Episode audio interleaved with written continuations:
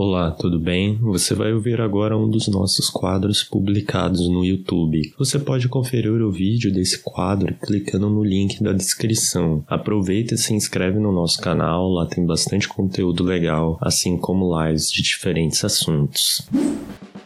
Olá, eu sou Gabriel Messias e esse é o quadro Econatura Explica, onde vou trazer para você de forma rápida a explicação de um conceito da área ambiental. Estudar registros históricos é fundamental para entendermos a nossa história e muita coisa que acontece ao nosso redor.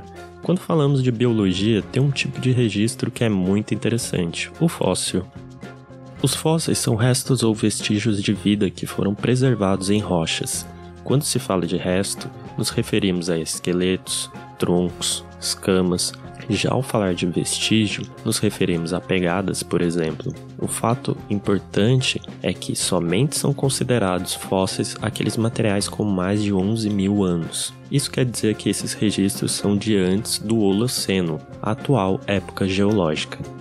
O processo de fossilização, ou seja, formação de fósseis, depende de um fator muito importante, a ausência de qualquer agente de degradação ou decomposição, o que permite manter o material íntegro. Dessa forma, existem alguns processos típicos de fossilização. Moldagem: o organismo é revestido por minerais e deixa um modelo na rocha. Contramoldagem: minerais preenchem os moldes e criam uma cópia do organismo na rocha. Mumificação: quando ocorre a preservação total ou parcial do organismo. Mineralização, quando a parte do organismo é substituída por minerais. Impressão, a preservação de vestígios de diferentes tipos. Com o auxílio de fósseis, conseguimos entender o processo evolutivo dos organismos e, para estudá-los, existe uma área específica, a paleontologia, por curiosidade, fósseis não se referem somente a animais ou plantas vistas a olho nu. É possível ter registros de microorganismos ou até mesmo de pólen.